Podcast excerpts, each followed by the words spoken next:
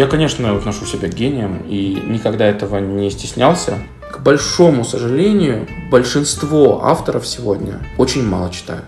Почти все, что я писал, да и продолжаю писать, это все переосмысление каких-то библейских вопросов. Все-таки вот мое базовое христианское образование, начальная школа, оно дает о себе знать. Это ключевой язык, на котором я говорю, и ключевые символы, которыми я мыслю. Это то же самое, как сейчас, в 21 веке, вдруг бы кто-нибудь вылез из пещеры и такой, ребят, я придумал калькулятор. Я бы только один дал главный совет. Очень много читать, сильно больше, чем вы пишете.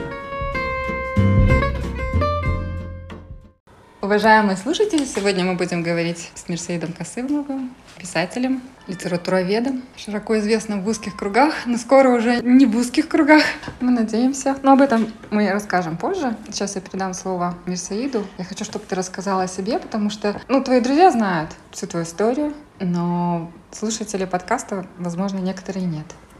Ну, было бы замечательно знать, о чем конкретно рассказывать. Я довольно давно уже преподаю. А, преподаю разное. Начинал я как преподаватель английского языка, как иностранного. Сейчас преподаю мировую историю, мировую литературу в канадской международной школе деткам. Получаю от этого большое удовольствие, потому что, как оказывается, за то, что ты просто говоришь на любимую тему, могут платить неплохие деньги. Плюс я являюсь редактором журнала нашего общего. Наверное, многие уже услышали, во всяком случае, в наших кругах э, литературный журнал «Литера Обскура», которому уже вот э, будет год скоро. Будем отмечать это все событие замечательное. Ну, такие дела пишу во всех возможных формах. Еще за драму глубоко не брался, но возьмусь. У меня есть моноспектакль, который я обязательно поставлю когда-нибудь. Вот. А так проза, поэзия, постоянная такая работа. А, я бы хотела, чтобы ты также упомянул, что ты гражданин Кыргызстана, этнический узбек, живешь в Казахстане последние четыре года.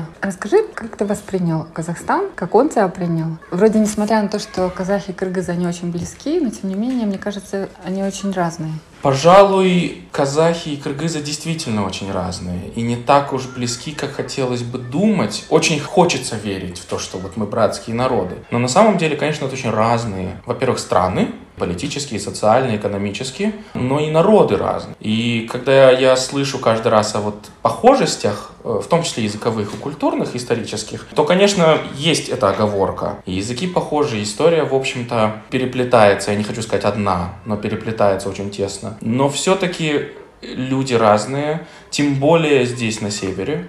Конечно, можно предположить, что вот там Джамбыльская область, Тарас, Алматы, ближе к Кыргызстану, это совсем, совсем рядом. И там люди поближе и попохожие, если так можно сказать.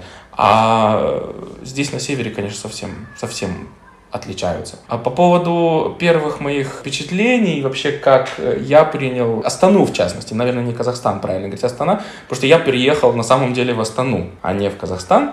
Я бы мог поехать в Алмату, думаю, что было бы ничуть не хуже, но вот Астану я выбрал как что-то более далекое. К тому же Алмата мне очень сильно напоминает Бишкек, просто там в 3-4 раза больше. Ничего нового я там не нахожу. Астана совершенно принципиально другой город. Это совершенно не похоже на Бишкек город, что мне больше всего нравится в Астане. По поводу первых впечатлений вернусь. Так получилось, что я приехал вот как раз в мае 2019 года, и это было время, когда вот только-только поменяли название столицы, готовились к выборам президента. Очень большая была история вот с переходом на латиницу. То есть куча таких политико-социальных было всяких конфликтов, и из-за этого очень много страдал интернет. И я, как только приехавший, я в Кыргызстане с интернетом все очень хорошо. Во-первых, он достаточно дешевый, во-вторых, он очень хорошего качества, и в-третьих, он свободный. И когда я приехал сюда, мне было вот этого всего очень мало, потому что и свободы почти нет, потому что WhatsApp блокировался без VPN никуда и так далее. И для меня VPN вообще не существовало до того, как я приехал в Астану. То, что дороже интернет, и то, что он не такой качественный, не такой быстрый, меня это очень все смущало.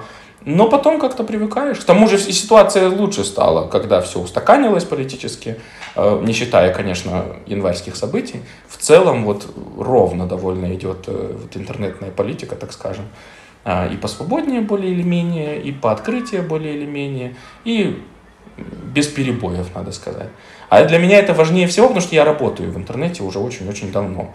Веду онлайн-уроки, и пишу, и так далее, и так далее. Основная моя работа, она, конечно, заключается в умении и в постоянном доступе к вот этой сети мировой. Ну вот как-то так, да. А люди, насколько сильно они отличаются? Люди отличаются именно, опять говоря, об Астане, потому что это город, в котором люди в основном работают, это город чиновничий, это город экономических и социальных, финансовых и политических институтов. Поэтому, когда я понял, что в этом городе, например, слабовато с культуры, вот именно с тем, что называют тусовка, то есть не в том смысле, что люди не культурные, здесь я судить не могу, потому что у меня довольно такая однородная среда, вокруг меня вся культурная, поэтому мне сложно судить о горожанах в целом, но то, что вот именно нет сильного лидера, скажем, тусовки, который бы мог зажечь всех, и серьезных опинион-мейкеров в этой среде, меня, конечно, это начало смущать. С другой стороны, я потом понял, что я могу стать таким. И, и начал потихоньку в этом смысле работать. Все еще работаю слишком потихоньку, я бы сказал. Даже не очень потихоньку, а слишком потихоньку, потому что стоило бы, конечно,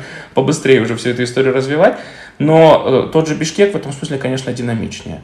Э, город старый, город довольно однородный, очень много населения именно что местного, в Астане все-таки приезжих очень много, включая вашу покорного слугу. Но я все-таки приехал, вот я полгода пожил и случился карантин.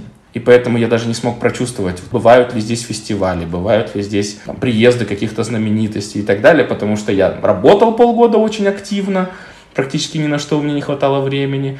А потом случился карантин. И вот только в карантин я стал знакомиться с людьми по большей части, а, заводиться друзьями и так далее, и так далее. Но, понятное дело, уже ни о каких мероприятиях речи быть не могло, а просыпались мы от карантина потом долго, и вот только-только. И я задумал, могу об этом сказать, задумал проводить э, фестиваль. Я не знаю, скорее всего в этом году, но пока что все остальное история умалчивает. И будущее, и история все умалчивает. Единственное, есть идея провести фестиваль. Я надеюсь, что мы можем немножко зажечь таким образом тусовку, но вот это, конечно, было, да, для меня главным таким фактором, что народ здесь очень озабочен финансово, ну, экономическим, рабочим общим таким состоянием, в меньшей степени, конечно, занимаюсь культурой. Ты имел в виду литературный фестиваль и литературные мероприятия? В большей части, конечно, да, потому что это мое поле действия. Но вообще не только, конечно, и музыкальных больших таких фестивалей, именно, скажем, джаз-рок музыки, да, мне бы не хватало. Хотя у нас был не так давно джаз-фестиваль, мне он очень понравился. Но вот такого должно быть больше, вот я к чему. Конечно, индивидуальные такие мероприятия, которые связаны с работой энтузиастов, они есть, безусловно, это прекрасно. Но какого-то движения вот с такой большой буквы «Д» нету. То есть нет какого-то серьезного стержня культурного у города. Пока. Я уверен, что он будет. Я, наверное, не скажу душа, но есть ли у города какое-то свое особенное настроение? Какое оно? Это важный вопрос. У города, безусловно, есть настроение, но скажу следующее. Насколько это будет политкорректное или нет сравнение или ассоциация, но Астана это такой сиамский близнец. Это две головы от одного тела исходящие, и есть вот правый берег, есть левый берег. Левый берег бездушный, безнастроенческий, безличностный и безвсякостный. Совершенно в нем нет ничего, не знаю, сколько людей со мной согласятся или нет, но я совершенно ничего от него не чувствую. Я ненавижу гулять по левому берегу. Просто потому, что ты бродишь по пустыне, вот ощущение только такое. Правый берег для меня, конечно, живой. У него есть сердце, у него есть душа, он совершенно имеет личность. И вопрос о том, какая это личность, он, конечно, сложнее.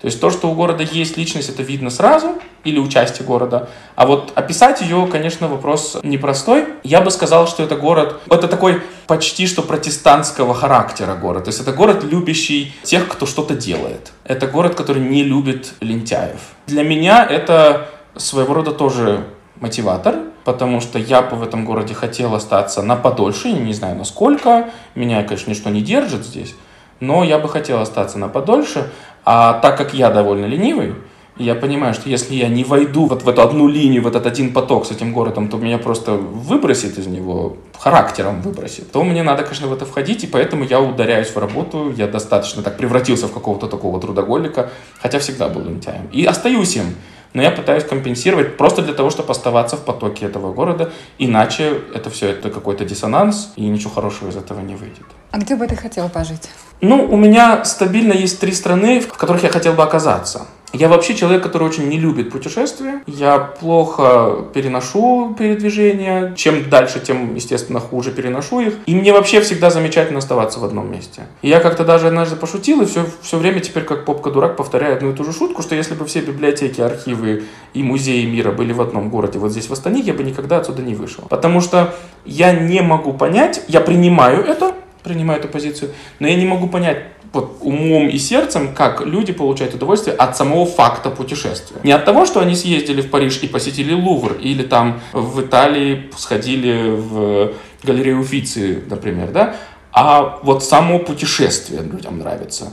Я этого никак не могу понять. Но, тем не менее, есть три страны, в которых я бы хотел оказаться. Не знаю, пожить, это вопрос другой, поэтому, может быть, я так боком отвечу на этот вопрос, потому что пожить это такое для меня. Но я бы точно хотел побывать в Японии, в Израиле и в Великобритании. Это три страны, с которыми меня очень так внутренне почему-то связывает характер. Япония, потому что это богатейшая культура, а самое главное, особое понятие об эстетике, которое мне очень близко, в первую очередь, главная тема японской эстетики — это смерть, о которой я пишу всегда. Это ближайшая для меня тема, соответственно, понятие эстетичности смерти для меня ближайшее. Израиль — это сердце региона, в котором родилась вся современная цивилизация, если мы рассматриваем вот три авраамистические религии, да, то есть все современное представление о мироустройстве там родилось. И к тому же, по-моему, сейчас уже почти доказано, я могу сейчас ошибаться, но, судя по всему, вот это великое, считавшееся до недавнего времени мифическим или мистическим понятием индоевропейская, вот эта арийская группа этническая, она, судя по всему, все-таки оттуда пошла. То есть это еще и как бы сердце, место рождения всей Евразии. Да? Это дико интересно, туда дико тянет. Ну, а Великобритания, потому что я какой-то такой вот очень английский человек по характеру, мне очень нравится такое вот э, тихо, мирно, при этом с осуждением на всех смотреть, э, саркастически шутить и, вообще быть таким чуть-чуть повыше всех остальных. В этом смысле, конечно, да, по характеру, наверное, британец такой. Ну, плюс английский язык — это, условно говоря, мой второй родной. Я на нем говорю очень давно, очень рано стал его учить. И как бы, ну, было бы стыдно да, вот всю свою жизнь прожить, дыша в том числе английским языком, и не побывать никогда в Великобритании, где я до сих пор не был.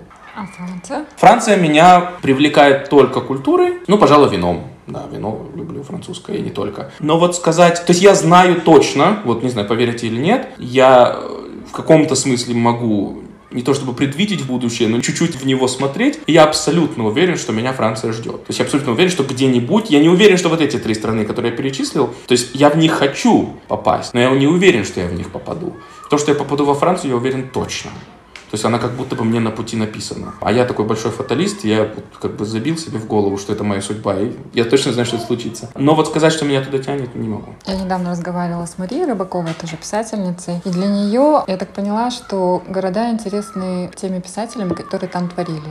То есть интересно посещать дома, музеи, места, где они родились. Для тебя перечисленные страны, они тоже были бы интересны с точки зрения писателей, в них творивших? В меньшей степени. Конечно, было бы неплохо, скажем, попав в Лондон, посетить, скажем, ну, по-моему, там от него мало чего осталось, но вот посетить э, место, где работала, скажем, Вирджиния Вульф, например. Или попав в Японию, посмотреть, где работал там, Ясунари Кавабата или Кутагава Рюновский, которых я очень люблю. То же самое с Израилем. Но вообще нет, меня не потому они интересны. Больше того скажу, личность писателей, хотя я изучаю ее как человек, который производит исследования литературоведческие, но сказать, что мне это дико интересно, как некий стимул к поездке, совершенно неправда было бы. Меня интересует скорее вот эстетическое впечатление. То есть я понимаю, что эстетически я вот с этими тремя группами и историями очень совпадаю. А кто там работал? Ну, слушайте, даже если бы не было никогда ни Шекспира, ни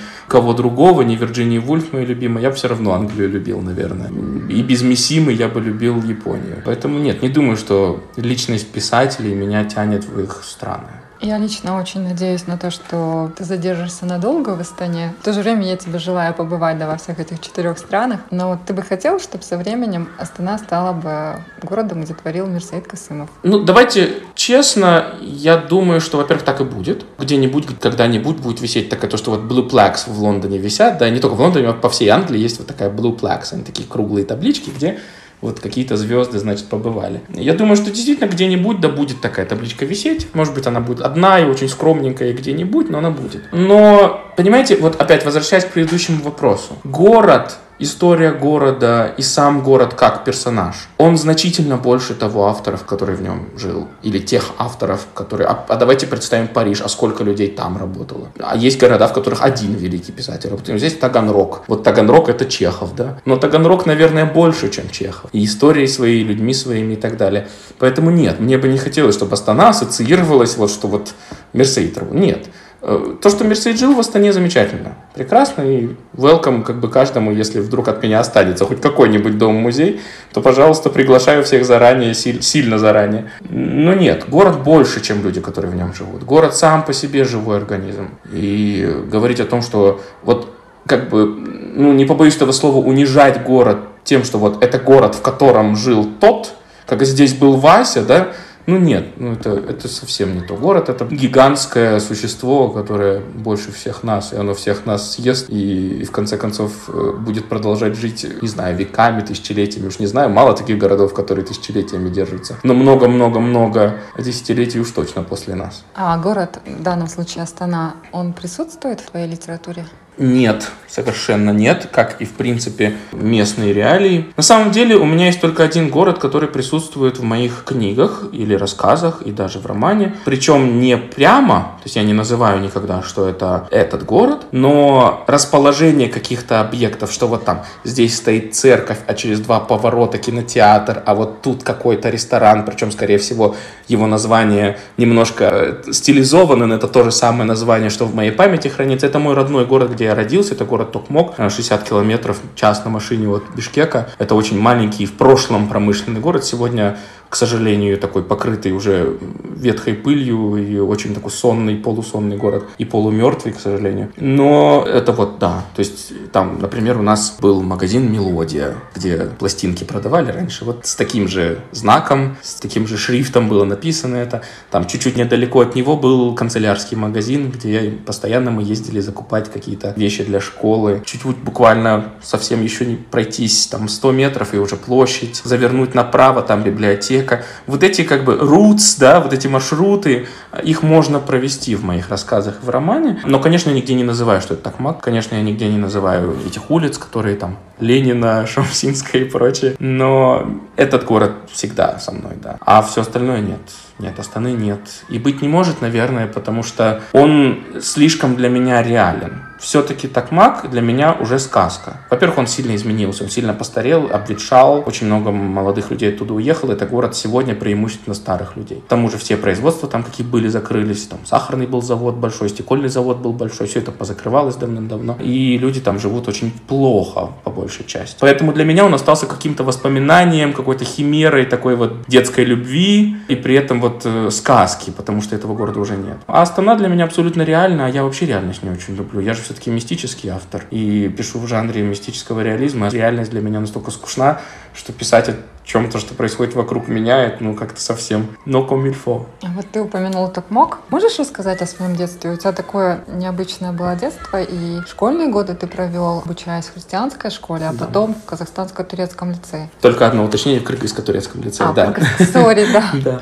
Да, действительно, я первые шесть лет проучился в христианской школе. Это была протестантская школа, которую открыл американский благотворительный фонд. Ну, собственно, отдали меня туда родители, потому что было единственное место в городе, где хорошо учили английскому. Это была, наверное, самая большая инвестиция вообще в мою будущую жизнь, в мое образование. Это было весело. Я там, во-первых, очень научился быть звездой, вот что скажем так. Поэтому я, например, совершенно точно уверен, что мне не страшны будут при их наличии в будущем, конечно, медные трубы. Потому что свою звездность я уже съел. Пусть на маленьком уровне, но вот я настолько сжился с этой ролью, что вот у меня всегда корона на голове, что теперь меня уже сложно еще хуже сделать, да, то есть слава меня, скорее всего, не изменит в таком объеме, как многих меняет.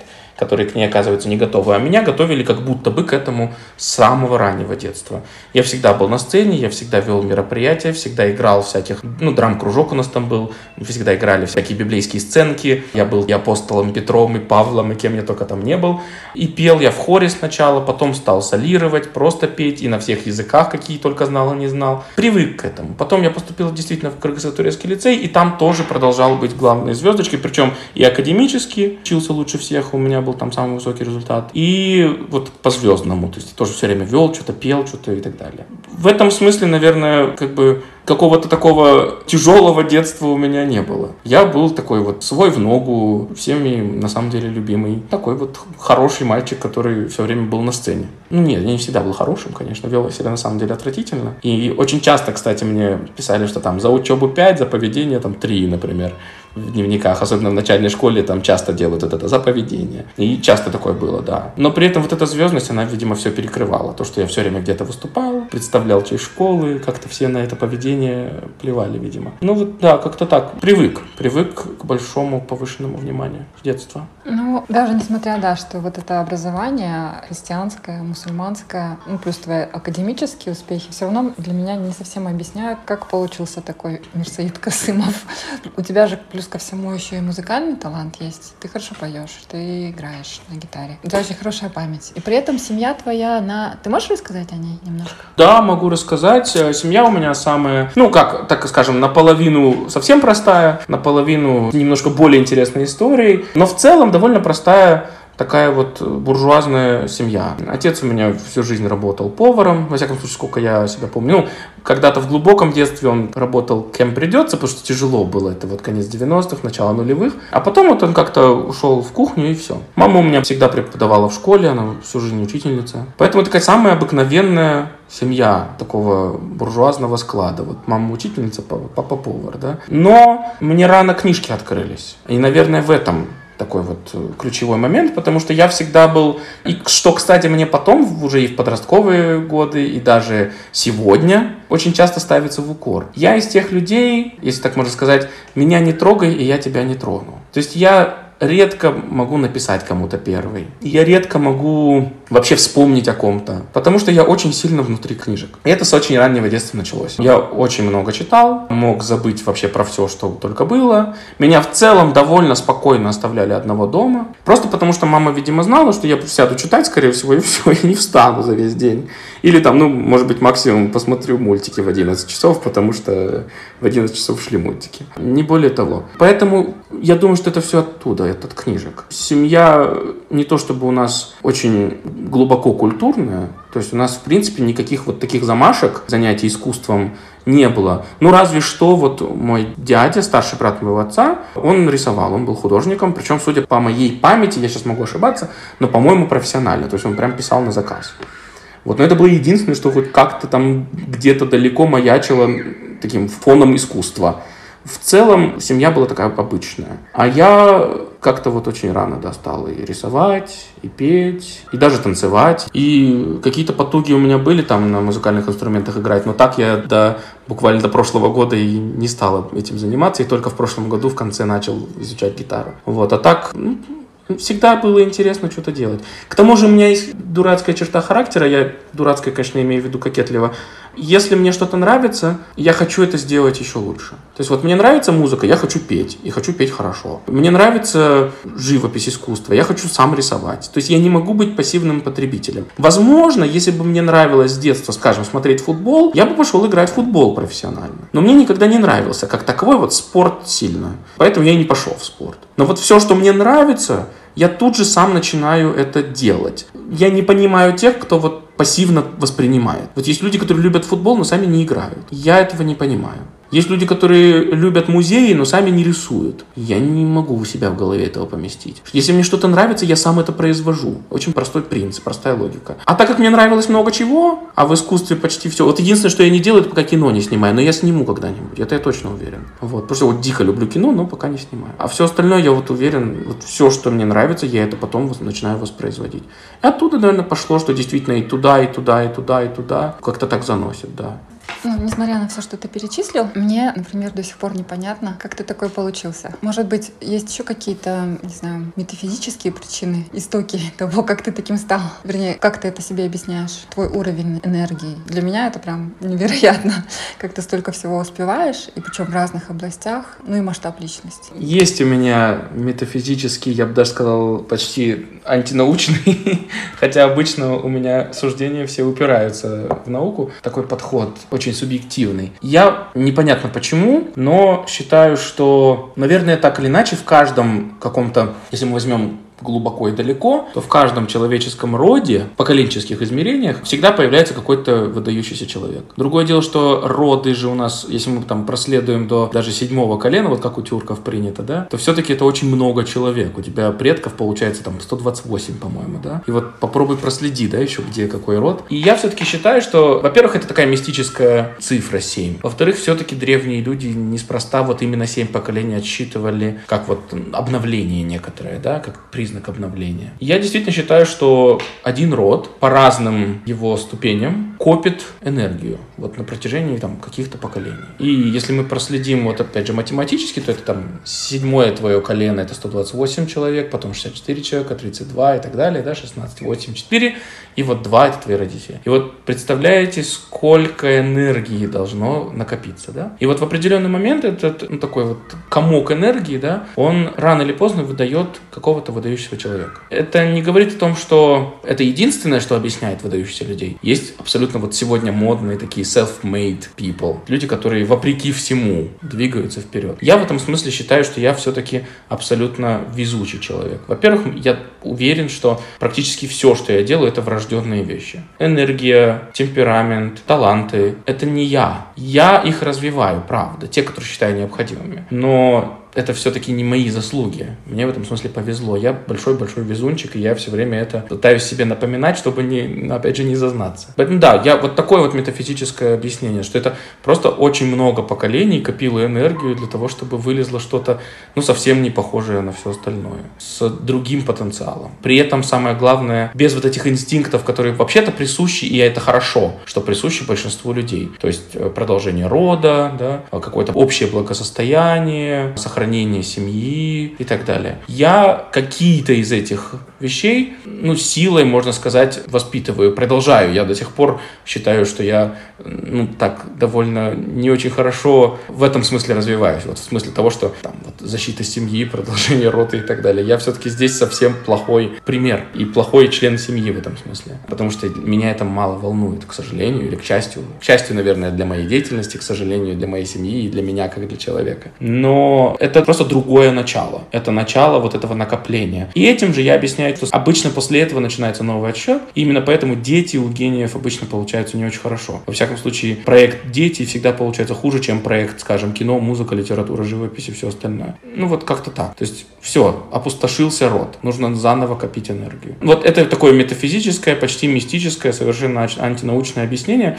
которое, может быть, у некоторых вызовет ну, недоверие или даже какие-то смешки и так далее. Но я правда в это верю. Это вот, ну, люди верят же во всякую мистику, по-разному называя это. Вот у меня вот такая мистика. Наверное, как-то так, да. В продолжение этой темы, вот ты сказал по поводу гениальности, ты себя относишь к кому? Я знаю, что у тебя есть определенная градация. Гении, таланты и мастера. Нет, я, конечно, отношу себя к гениям и никогда этого не стеснялся. Люди считают, что гений себя гением называть не будет, или там, что это стыдно вот так себя выпячивать якобы. Но на самом деле, если уж совсем серьезно, и я в этом смысле стараюсь никогда не кокетничать, я в этом абсолютно серьезен. Гений — это врожденный порог такой в хорошем смысле, если так можно использовать слово порог в хорошем смысле. То есть некая мутация. И это то же самое, что говорить о том, что ты, например, рыжеволосый или зеленоглазый. Это врожденные мутации. Или кожа какая-то светлая, темная, смуглая. Ты в этом, а, не виноват, если есть в этом вина. Б, это не твоя заслуга, если вообще может быть в этом какая-то заслуга. Поэтому, безусловно, нет, я считаю, что я гениальный человек без какого-либо зазнайства. Это как бы врожденные вещи. Да, действительно, есть градация. Мастера — это вот как раз вот эти self-made people. Это люди, которые делают сами себя, развивают сами себя. И это замечательно. Но как бы в долгосрочной перспективе обычно природа ставит на гениев, конечно. А можешь назвать некоторые примеры мастеров, талантов и гениев? Могу. Ну, если мы берем литературу как все-таки главное мое занятие, мы можем, конечно, пойти и в кино, и в музыку, и в живопись даже. Но, наверное, вот в литературе будет явнее всего. Ну, наверное, главный гений, или, скажем так, может быть, не главный, но мой самый любимый гений — это Гоголь. А, то есть это вот на его примере как раз ярче всего показывается понятие гения. Это врожденная стихия. Это литература, которая не подчиняется законам развития. То есть он не пытался это делать, он таким был. Его литература, его язык — это образ его мысли. Это не то, что он придумал, это не то, что он хотел даже сделать. Наоборот, мы знаем, да, по примеру Гоголя, что когда у гениального писателя появляется какой-то план, то обычно он не срабатывает, и второй том все-таки он сжег. Понятно, что там глубже причины, и не будем на этом заострять внимание. Но действительно стоит человеку вот природного типа, то есть гению, начать пытаться себя развивать, вот насильно или умственно, скажем, обычно это все пропадает. Я имею в виду, что эти потуги ни к чему не приводят. Конечно, гений не пропадает, но тем не менее. Кавка, конечно, безусловно гений. Вот опять же, это чистая природа, непонятно откуда взявшаяся. Я уже сегодня упоминал Мисиму, когда мы говорили о Японии. Совершенный гений. Такие вот уровень абсолютно природного замысла. Такой вот природа родила вот это чудо. Талантливый писатель — это человек, который имеет некие задатки, но все-таки нужно понимать, что я в свято в это верю, что каждый человек талантлив. Другое дело, что, во-первых, талант надо найти. Он не проявляется сам. Гений всегда проявится. То есть, хочешь ты этого или нет, ты был рожден, чтобы служить. Вот этой вот музе, одной из. Гениев тоже типов-то не так много. Ну, не будем опять же на этом заострять внимание. А талант нужно найти в себе. Я вот, например, знаю, что у меня есть музыкальный талант. Я совершенно не, в этом смысле, не гениальный музыкант, певец и так далее. Ни в коем случае. Я знаю, что я гениальный мыслитель и писатель. Вот здесь у меня хорошо все. Но опять, это природа постаралась. В музыке я знаю, что у меня есть талант. У меня есть хороший слух. Не идеальный. Это, я, это не то, что вот называется perfect pitch. Далеко не так. Я знаю, что у меня есть способности, но не более того. Из талантливых писателей, ну, пожалуй, я могу назвать, наверное, Тургенева. Вот это такой писатель, у которого, безусловно, было видение свое. Уникальное, дико художественное невероятно красивая, но вот он все-таки это не природное было, это было воспитание, обучение, среда. И вот он из нее вышел вот такой талантливый, весь прекрасный. То есть он нашел этот талант, он полюбил литературу, и он смог ее производить. Мастер — это человек, который учится. То есть можно научиться чему-то. Почти всему, что делают люди, можно научиться, потому что почти все, что делают люди, имеет определенную технологию делания, производства. Мастера, ну это практически вот весь тот пласт тех, кого мы не считаем вот самыми великими. Ну, из, наверное, самых знаменитых, ну, могу назвать того же Харуки Мураками. Вот мастер. Он умеет правильно выстраивать свои вещи. Большого таланта, как мыслительного, так и писательского там нет. Артур Конан Дойль совершенный мастер. Вот что важно, Мастера обычно идут в билетристику, потому что билетристика, без моего плохого отношения, билетристику люблю. Фантасты очень идут, фэнтези любят мастера, потому что это жанры строительные, это жанры конструкционные. Там важно, чтобы у тебя была определенная рамка. Ты все время существуешь внутри этого жанра. Или этих жанров. Стивен Кинг потрясающий пример мастера. Прекрасный писатель в каком-то смысле. Вообще не входит ни в какой мой топ любимых писателей, хоть 500. Если даже 500 любимых писателей я назову, там Стивена Кинга не будет. Но мастер прекрасный мастер в том смысле, что он понял формулу, он понял формулу успеха, как писать много, порой даже не очень качественно, но вот много, чтобы ты заполонил все рынки, и чтобы ты был писателем номер один в современном мире. И действительно, Стивен Кинг сегодня по влиянию, по количеству написанного, да, по деньгам, которые он зарабатывает. Вряд ли какой-то писатель зарабатывает больше. Это Стивен Кинг. Вот он писатель номер один, самый известный писатель в мире. Ну, может быть, там он где-то с Роулинг делит место, да. То есть это мастера. Это люди, которые знают, как это делается. Гений, кстати, никогда не знает, как он это делает. Никто не сможет ответить. Ни Пушкин бы не смог ответить, как он это делает, ни Гоголь бы не смог ответить, ни Кавка, ни Шекспир, ни Гёте, ни Данте. Точно уверен, они не знали, как они это делают. А мастер знает. У него есть технология. Вот принципиальная разница. А если у тебя список, ну вот как, например, был у Бродского, да, там, по-моему, 100 книг у него было. Или, например, можно взять список нобелевских лауреатов по литературе. Есть ли у тебя такой список, и если кто-то обратится к тебе с вопросом, а вот какие книги ты считаешь необходимо каждому прочесть? У меня нет такого списка, вернее, он такой абстрактный. То есть я могу называть вплоть до тысяч книг. А где заканчивается, да? Так, чтобы вот выделить 100, ну это должно быть какое-то невероятное мужество, наверное. При этом вопросы такие задают мне постоянно. Практически на любой лекции, куда бы я ни пришел. Вот я недавно читал, ну это даже не была не лекция, а скорее такое выступление, творческий вечер в колледже искусств. И главные вопросы, с которыми потом ко мне подходили студенты, это что почитать. И в этом смысле, конечно, ты всегда общаешься с человеком, чтобы хотя бы понять, где Мало того, что где область интересов, это понятно, что не каждому можно советовать Пауля Целана, например, да, потому что, во-первых, кто это такой, практически его не знают люди, во-вторых, можно найти еще книжки эти, а в-третьих, ну, не каждому нужен вообще. Или даже такие там великие имена, как Томас Ман, наверное, тоже не каждому обязательно это все читать. У меня есть одно имя, на самом деле, которым я просто щеголяю и пользуюсь, потому что ну, это удобно. Но здесь всегда с оговоркой, что русскоязычный. То есть какого автора должен прочитать любой русскоязычный человек, на мой взгляд, это Гоголь и точка. То есть, конечно, Пушкин есть, но все-таки Гоголь повыше величина. Для меня и, наверное, не только для меня. Но вот нет такого конкретного списка. Все-таки опять нужно понимать, что в случае с Бродским это была поза. Это была игра. Он хотел показать этим студентам, что они ни черта не знают.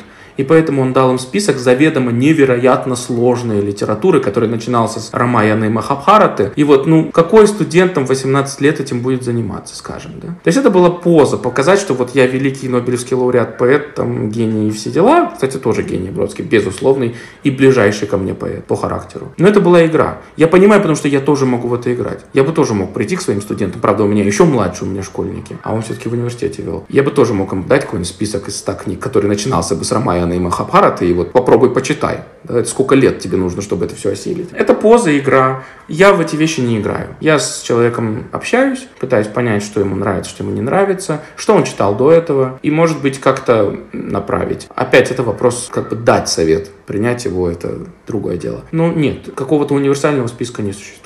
А литература делится на тебя по региональному признаку? Для тебя важно охватить весь мир в региональном каком-то контексте? Ну, наверное, технически я уже его весь охватил, потому что как такового вот правильное слово регион, не страна, потому что есть действительно страны, ну, вот французская литература есть, она только французская, есть английская литература, есть американская, русская, в конце концов, японская мы сегодня упоминали. Но по большей части, конечно, она делится по регионам. Вот есть литература Центральной Африки, я это на своей лекции обсуждал и буду обсуждать на предстоящей лекции. Есть арабская литература. Она не делится на литературу Алжира или Саудовской Аравии или Ирана. Есть вот общая какая-то арабо-персидская, я бы сказал, литература, центральноазиатская и так далее. Конечно, делится, при этом не в смысле, что одна лучше другой, ни в коем разе, а в смысле, что для того, чтобы воспринимать эту литературу правильно, и здесь уже работа литературоведа, Потому что я, к сожалению, не могу, наверное, читать как просто читатель. Все равно я всегда провожу исследования. То есть, что бы я ни читал, это работа. Я не умею, разучился, вернее, конечно, когда-то читал ради удовольствия, но разучился совершенно. Это издержки профессии. И для того, чтобы поднимать и воспринимать, ну, не то чтобы правильно, наверное, тяжело говорить правильно понимать литературу, но хотя бы приблизиться, чтобы это не было для тебя совсем чужим, нужно погружаться в контекст. Чтобы читать японскую литературу, чтобы она нравилась, нужно примерно понимать понимать различия японского менталитета и, например, европейского, в котором я вырос. Все-таки я читал больше европейскую литературу и рос там на английской, французской, немецкой, русской литературе. И поэтому тяжело, конечно, воспринимать что-то совсем другое. И для этого нужно проникать в историю, в ментальность, в современные какие-то тенденции и так далее. А поэтому нет, конечно, литература делится хотя бы потому, что люди по-разному смотрят на одни и те же вещи. Я уже сегодня упоминал, например, важности смерти в японской вообще традиции культурной. Тема смерти важна. Э, в европейской она тоже важна, но она совершенно по-другому освещается, совершенно по-другому о ней говорят. А в русской литературе это тоже очень важная вещь, но она всегда идет либо как избавление от страдания, то есть совсем другая история. Если в Японии это эстетика, это красота, это иногда даже желанное что-то, да. Вот именно в в плане завершенности, и это для меня ближе всего, не зря я говорил, что Япония одна из моих ближайших стран по характеру, это завершенность. Умирая, человек придает смысл своей жизни. В русской литературе это часто, не всегда, конечно, и не у всех авторов, но это часто избавление от страданий. В там, европейской литературе часто, опять не всегда, но это наоборот, это нечто, чего боишься и так далее. То есть Конечно, разный взгляд на одни и те же вещи, это дико интересно, Именно поэтому, наверное, я продолжаю все это дело. Потому что это настолько большое поле. И это я одну тему, и я ее вообще не раскрыл. Про это можно лекцию на часа три заверстать. Вот тема смерти в разных традициях, а сколько других разных тем. Поэтому, конечно, конечно, литература делится на регионы, опять же, не делая никаких заявлений о том, что лучше, что хуже. А если взять в качестве примера восточноевропейскую литературу, ну, как я уже говорила, мы недавно с Марией Рыбаковой об этом говорили, и, допустим, перечислить каких-то главных, на твой взгляд, писателей. Мне просто интересно, насколько вы здесь совпадете. Да, для слушателей стоит сказать, что Мария Рыбакова также моя ближайшая подруга, и поэтому я примерно представляю ее э, экспертизу в этом. Все-таки она прожила, я никогда не был в Восточной Европе, она прожила и в нескольких странах, даже боюсь начать их перечислять. Как минимум она там была, она, насколько я понимаю, говорит на нескольких восточноевропейских языках или как минимум их понимает и может читать. Я этим не обладаю, такой областью экспертизы. Поэтому для меня это Выбор довольно, я бы даже сказал, попсовый. Ну, Милорад Павич, я его обожаю. Ну, понятно, что там одна книжка, Хазарский словарь, но за, зато ее можно читать вечно. Это же просто блестящий пример постмодернизма. И там можно вчитываться, ну, правда, десятилетиями в эту книжку. Также вот Мария меня познакомила с автором Лазла Краснохоркой, которого я теперь тоже бесконечно обожаю, уважаю и так далее. И просто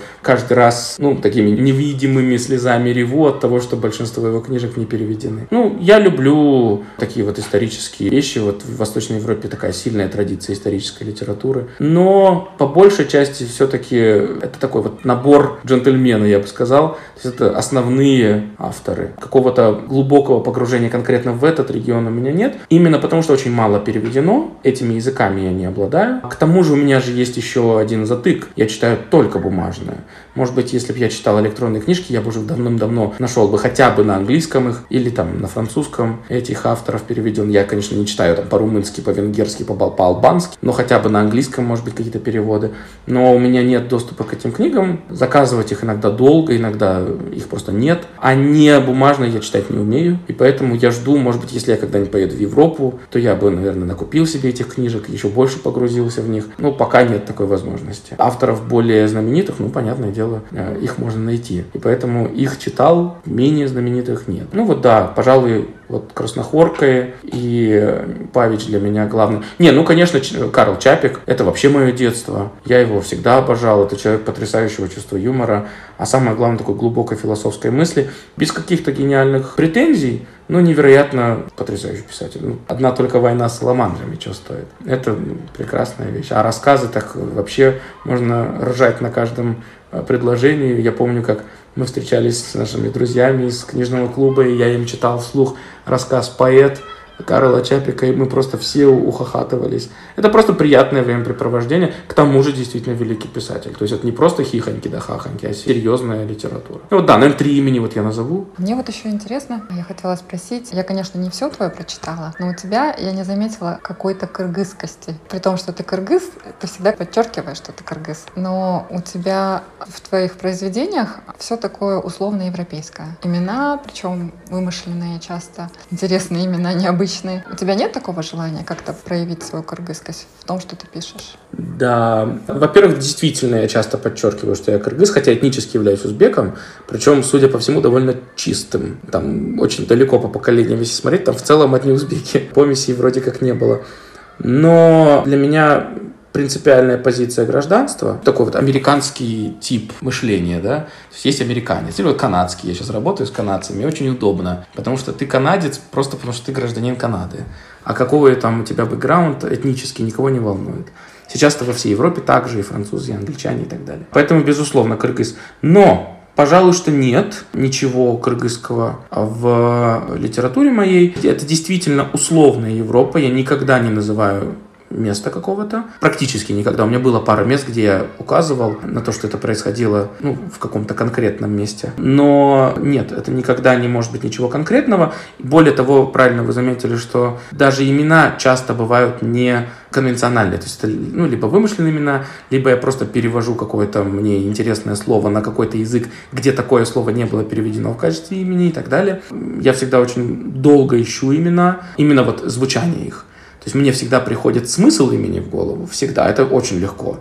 А потом я ищу, как оно должно звучать. Может быть, я его переведу на латынь. Может быть, это будет какое-то там э, итальянское, французское, ну, обычно это одни корни. А может быть, вообще на чем-то случайном. Вот я часто перевожу имена своих персонажей, ну, на языки, на которых я сам не говорю, и просто чтобы вот это имя звучало как-то абстрактно для меня, на принципиально другом уровне. Есть ли желание? У меня есть желание не кыргызскость даже привнести, а э, рассмотреть скорее глубже, а именно тюркскость вообще, потому что это большой вопрос и большая тема. К тому же я сейчас очень увлекаюсь историей вообще всех тюркских народов. Мне дико интересно, я очень много сейчас об этом читаю. Просто как лично это не то, что я провожу какое-то большое исследование, но на будущее, думая, что я все-таки буду заниматься докторской диссертацией и так далее, наверное, я займусь каким-то таким вот исследованием, ну, каких-то таких тюркских литератур. Возможно. Возможно, нет, но есть такой шанс. Возможно, я буду говорить о каком-то вот таком общетюркском начале. Но нет, кыргызскость это... Вообще кыргызской литературы нет. Есть одна большая среднеазиатская или одна большая тюркская литература. Как регион, опять же, вот как восточноевропейская. Нет румынской литературы отдельной или венгерской. А есть одна большая литература региона, так же, как латиноамериканская литература литературы нет. Колумбии, Чили и так далее. Есть одна большая литература региона. Здесь то же самое. И вот как признак вот этого, как то, что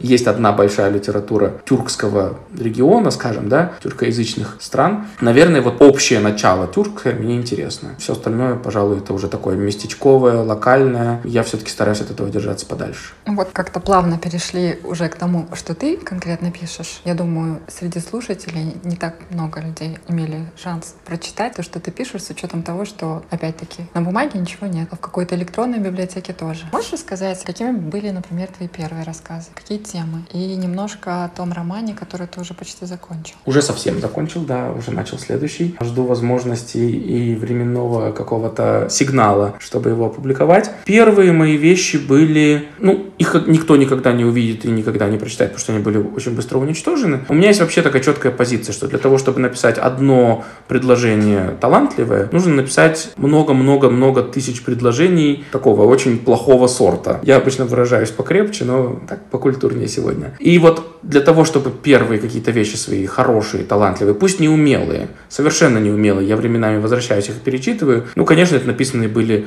по сути, там, очень молодым человеком или вовсе подростком, ребенком и так далее. Первая моя вещь, которая стала, ну, более-менее, так скажем, достоянием общественности, а надо сказать, что почти все, что я писал, да и продолжаю продолжаю писать, это все переосмысление каких-то библейских вопросов. Все-таки вот мое базовое христианское образование, начальная школа, оно дает о себе знать. Это ключевой язык, на котором я говорю, ключевые символы, которыми я мыслю. Поэтому я не могу не писать в этих вот библейских темах. Это были переосмысление разных сюжетов. По-моему, первый мой рассказ, который я выложил на Фейсбуке. И он, несмотря на то, что он довольно плохой, откровенно плохой, он собрал очень большую любовь моего вот подписчицкого тогдашнего круга. У меня было тогда не так много подписчиков в Фейсбуке, ну, что 500, может быть. Но вот понравилось многим. Это был рассказ, который э, назывался «Два несдержанных обещания». И это был разговор в Эдемском саду Бога и Люцифера. И Люцифер обещал своему отцу Богу всегда его слушаться, а Бог сказал, что даже если ты меня ослушаешься, я тебя не накажу. Вот рассказывал про это. Там такой небольшой был рассказ. И вот он, как бы, говорящим было название, что два несдержанных обещания, потому что и тот ослушался, и другой наказал. Вот такие были потуги первые. Рассказ, который совсем как-то потом ушел в народ, почти, можно так сказать, опять вот про широкую известность в узких кругах, благодаря моему хорошему другу, с которым мы много сделали всяких интересных мероприятий, проектов, Атаю. Ему очень понравился рассказ, который это была даже, был даже не рассказ, это была сказка. Ну, такая сказка для взрослых про там, ангелочка. То есть это был ребенок, который умер, а по моей мифологии этой сказки дети, которые умирают, у них есть два выбора. Или они могут переродиться в следующего ребенка другого, или они могут стать такими купидончиками. И, значит, летать по всему миру и дарить людям любовь. И вот этот маленький мальчик, умирая, он решает стать вот этим вот купидончиком, и, значит, они там, его приключения. В общем, это такая сказка. Почему-то она дико понравилась моему другу Атаю, и он ее напечатал, ну так вот, любительский, самоиздатский. При том, что это рассказ, кстати, рассказ, сказка. Я говорю рассказ, потому что форма рассказа. Жанровая это сказка. Она была даже не отредактированная, то есть там даже орфография орфографические ошибки были до такой степени, причем иногда даже очень глупые. Но он ее напечатал и начал раздавать просто, не помню, сколько там, 200 что ли копий он напечатал. И стал раздавать просто всем вокруг. И, конечно, мне стали писать в Фейсбуке, что вот, прочитал, дал детям читать, все так замечательно, просто супер и так далее. Конечно, это начинает кормить тебя, вот эта энергия, что надо писать, надо писать, надо писать, потому что больше, больше, больше люди что-то пишут постоянно, а где вас еще можно почитать, а тебя вроде нигде нельзя почитать. И да, начал работать в форме рассказов. К тому же я очень рано начал работать над романом, но я над ним работал ну, почти пять лет. И вот только-только вот в этом году уже закрыл его с осознанием, что я больше к нему не притронусь. Я его еще долго редактировал. Я его писал-то только пять лет и еще полтора года редактировал. Но вот, наконец-то я закрыл этот вопрос полностью для себя, что вот он лежит абсолютно готовый к печати хоть завтра. Но будем ждать подходящего момента. Я в этом смысле довольно терпеливый. Сейчас пишу роман на совершенно другую тему. Он про человека, который был рожден в деструктивной секте. То есть его мать была членом этой секты, но когда он был буквально там нескольких недель от роду, эту мать за нарушение законов этой секты уже столько убили. И он рос как сын полка такой вот в этой секте. А потом, когда секта распалась, он попал в открытый мир, и вот, собственно, как ему после этого жить. Ну, такой вот роман сейчас, работаю над ним. Но, как вы видите, все про вот какой-то христианский миф общий. Так меня эта тема не отпускает. Я надеюсь, когда-нибудь меня отпустит, и, может быть, я схвачусь за какой-нибудь другой миф. Но пока что вот христианский миф еще для меня не закрыт. А первый роман о чем? Первый роман — это о том, как я его чуть-чуть позже на последних этапах подправил и добавил туда чуть больше мистики, чем там было. А у меня везде мистика есть. Это роман о ну, фактически трех людях. То есть это старый такой бывший долгое время бездомным слепой мужчина. Это молодая, относительно молодая, там, гениальная хирургиня, как, наверное, сейчас модно было сказать. Ну, хирург, девушка-хирург. И ее друг, такой неприкаянный, непонятный психолог. Вот они, значит, втроем делят одну душу. То есть душа когда-то по определенным причинам, которые в романе описаны, разделилась. Душа изначально принадлежала вот этому старику, а девушка и вот ее друг, они родились в один день. И вот в момент, когда они вдвоем рождались, вот в, ту, в, ту, в тот день, вернее, в тот полдень, потому что они оба родились даже в один час, ровно в полдень. У этого мужчины произошел страшный кризис, он потерял вот две частички своей души. И эти две частички, они поселились вот в этих двух маленьких новорожденных товарищах, и так получилось, что все они не обладают полной душой, никто. И они абсолютные такие душевные инвалиды, все втроем. И вот они живут, растут. А опять же, по мифологии случается так, что когда все три частички сходятся в одном конкретном очень маленьком месте, то есть они вдруг как бы притягиваются друг к другу, то время останавливается. Для них мир продолжает течь, как он тек. И вот как бы начинается роман с того, что вот эта девушка, приехав на кладбище к своему покойному брату,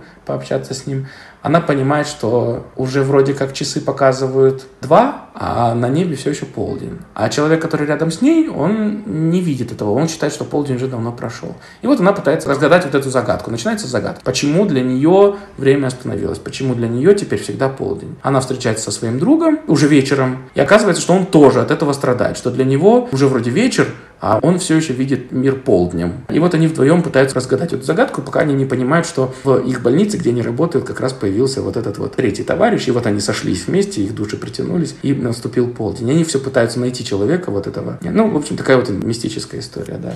Изначально она была про, совсем про другое, но потом я стал ее менять, да. Но ключевой мотив остался. Ключевая тема — это понятие выбора помогать, не помогать. Способен ли человек помочь другому, когда он знает, что он точно потеряет что-то? Либо кого-то дорогого он потеряет, и решится ли он помочь другому, порой незнакомому человеку, чтобы при этом ему получить самому вред. Для меня вот эта тема была максимально важной. Жертвенность ради людей, которых ты не знаешь. Ну, я ее для себя как-то так закрыл, эту тему, да, благодаря этому роману. Тема остается той же, какой она была изначально, но очень очень много тонкостей, конечно, были изменены, потому что пять лет работать над книжкой. Ее переписываешь несколько раз, с начала до конца. Получается, ты уже достаточно много написал, но так мало опубликовано. Тебя это никак не фрустрирует? Сейчас же много способов опубликовать написанное. Но у тебя есть какая-то удовлетворенность тем, что ты сделал, при том, что очень мало людей смогли прочитать то, что ты написал. Ну, на самом деле, это может быть, опять же, смешно и романтично звучит, но у меня перед глазами всегда пример Кавки, который вообще почти никто не читал, не знал. Он там издал буквально совсем-совсем чуть-чуть при жизни. Большая часть была издана после его смерти, причем против его воли. Я все-таки против этого не протестую. Как бы если кто кто-то хочет издать, пожалуйста, издавайте, конечно. Но по большей части нет. Во-первых, у меня нет такого острого желания. Я точно знаю, что мне на судьбе написано, что я буду писателем. Я точно знаю, что я буду публиковаться. И я даже уже примерно представляю, сколько я напишу. То есть, когда этот объем будет выработан. Это, опять же, очень как-то так вот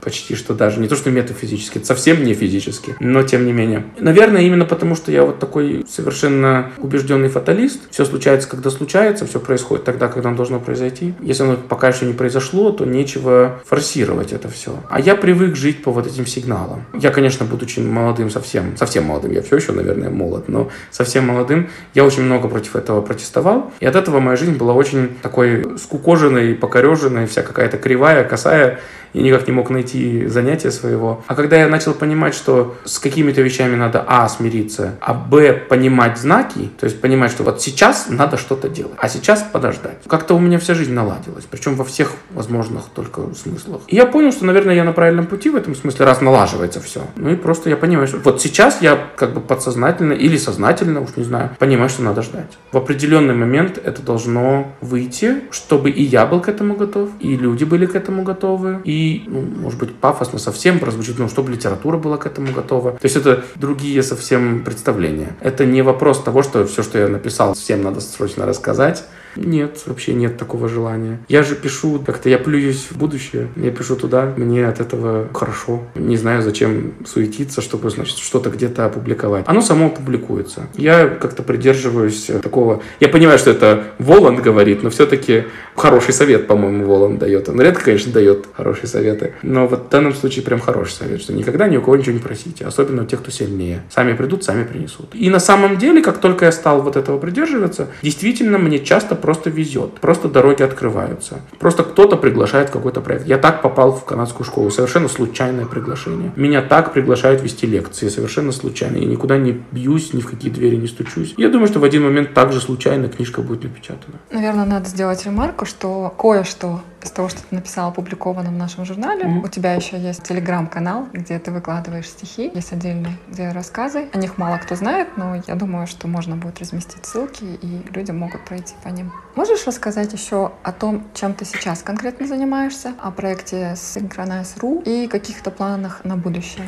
Ну, сейчас я занимаюсь преимущественно тем, что я преподаю. Преподаю в канадской международной школе, работаю с детками старших классов, разговариваю с ними про литературу, мифологию, историю, вот какие-то такие общие понятия, это дико интересно и мне, и надо сказать детям, я это вижу у них. Поэтому я от этого получаю большое удовольствие, но преподавание в университете меня, конечно, манит. Я бы очень хотел говорить не упрощенным языком, каким приходится говорить с детьми, ну, потому что им иначе не объяснишь а, того же Германа Гесса, например. Это первое. Во-вторых, не обо всем поговоришь с детьми, ну, просто потому что есть всегда такие политические, я имею в виду не большую политику, а то, что называется policy, да, то есть не обо всем можно говорить с детьми, во всяком случае, в школьных а, кабинетах, что, по-моему, неправильно. На мой взгляд, с детьми нужно говорить обо всем. Просто правильно говорить. Но, конечно, нет, я планирую преподавать в университете, для этого мне нужно получить степень докторскую и потом уже устраиваться куда-нибудь. Возможно, это будет здесь, в Казахстане, возможно, это будет где-то еще. Планы вот такие. То есть университет — это для меня лучшее из всех возможных сред. К тому же там можно заниматься исследованиями, чего я больше всего, кроме писанины своей, люблю. По поводу синхронизации, да, это такая российская платформа, которая сейчас, она же онлайн, поэтому она не базируется в России, там они кто где. Это платформа образовательная, на которой от там тайм-менеджмента до до истории древних славян, наверное, есть просто все, что только можно. И да, вот запускаю я там с приглашения, собственно, синхронизации несколько лекций этим летом. Ну, в будущем, наверное, будет еще что-то. Вот пока что мы решили поработать этим летом. Если дальше будет какой-то спрос, раз, два, от меня какое-то интересное предложение, то, наверное, мы продолжим дальше работать, да. Это работа на большую аудиторию, то есть это вебинары, на которых присутствует вплоть до сотен человек. Поэтому, конечно, это большая радость говорить с таким большим большим количеством людей, хотя я все-таки привык разговаривать с людьми которые тут же могут давать реакцию, я имею в виду эмоциональную, визуальную, тактильную и прочую. То есть это люди, которые могут тебе подойти, спросить, попросить, не знаю, расписаться, еще что-то, да. А тут как бы онлайн, но хотя бы так. Зато у тебя там 200-300 человек в аудитории. Прекрасно. А творческих планов? Ну, я уже, по-моему, обмолвился, что я точно знаю примерный объем, который я напишу. Это 10 романов, которые будут связаны одним местом. Как я уже говорил, я очень люблю понятие вот личность города. И это будет мой город такой, который я создаю. Для меня важнейшим автором является Габриэль Гарсия Маркес. И вот его Маконда, когда я прочитал только «Сто лет одиночества», а потом его рассказы, в которых тоже Маконда фигурирует, я понял, что это вселенная, это не маленький город. И я вот тоже хочу создать, не то что хочу, она как-то сама начала создаваться. И я помню, что один из таких давних ближайших моих друзей, Айдар, он мне как-то говорит, что видно, что это все происходит в одном месте. Хотя это рассказы у меня, он говорил о рассказах, а рассказы у меня невероятно разные, очень разные. Я имею в виду не по стилистике, а по наполнению, по временному контексту, по сюжетам и так далее. Но тем не менее, я действительно вижу, что, и не только я, как оказалось, а вот тоже мой друг, чуткий очень читатель, он увидел вот это. Он увидел, что это все одна вселенная, один какой-то такой микромир. И я понял, что надо в этом смысле работать. И вот 10 романов про этот самый микромир, про один город, в котором люди я назвал это такой декологию такой, или декоптих, вернее, потому что это не совсем одна история, потому что декология — это одна история, состоящая из 10 частей. А декоптих — это 10 разных историй, которые соединены одной линией, да?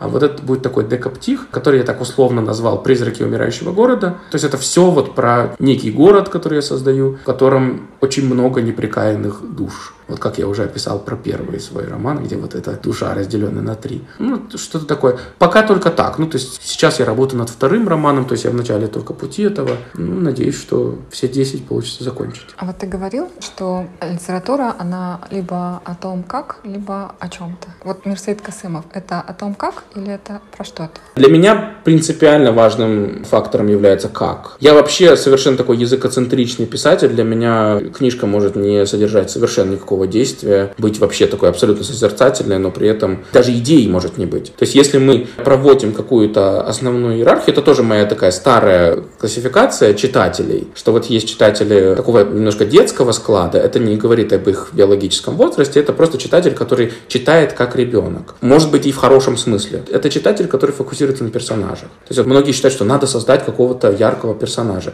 Нет, персонаж это вот четвертое по важности. Да? Из чего я это взял, это то, что вот когда вы смотрите на то, как играют дети, то они вот, я буду Гарри Поттером, ты будешь Волдемортом, мы будем давай драться. Да? То есть ребенку нравится ассоциировать себя с какими-то персонажами. Это такой детский вид чтения. Если персонажи скучные, ребенку будет скучно читать. Далее идет сюжетный момент. То есть для подростков, почему такие вот динамические жанры, билетристические, как то триллеры, ужасы, детективы, фантастика, фэнтези, более всего популярны они среди, как бы то, что называется young adults, да, то есть совсем молодежь, и вот подростки. Это такой подростковый тип, когда у самого кровь бурлит, когда у самого очень много энергии, и, соответственно, тебе важно, чтобы вот эта динамичная литература с тобой совпадала. Иначе она идет своим путем, а ты вроде как убегаешь уже вперед, тебе много энергии, ты не можешь читать медленную литературу. Поэтому сюжет динамический. Это третье по важности. Да? Потом идет мысль, то есть это взрослое чтение, когда читатель читает о чем, что хочет писатель этим сказать. Вот это второе по важности, потому что ты уже в другом темпе жизни, ты уже замедляешься, тебе важно теперь понять сущность. А дальше идет вот этот вот совершенно, можно даже сказать, такой трансцендентный слой, да, когда читаешь язык, абсолютно неважно о чем,